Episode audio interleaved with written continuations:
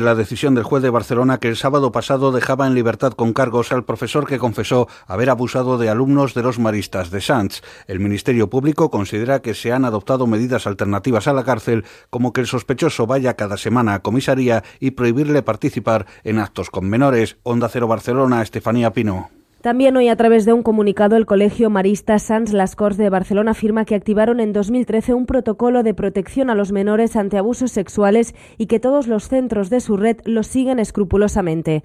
Por su parte, la Asociación de Padres de la Escuela ha activado un correo electrónico para que las familias escriban sus dudas y preocupaciones. A través de un comunicado en su web, la asociación añade que ha pedido una reunión urgente con la dirección del colegio y que informarán lo antes posible de todo lo que le digan.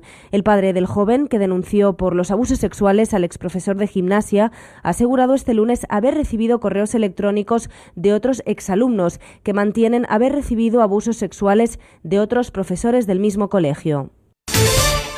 Información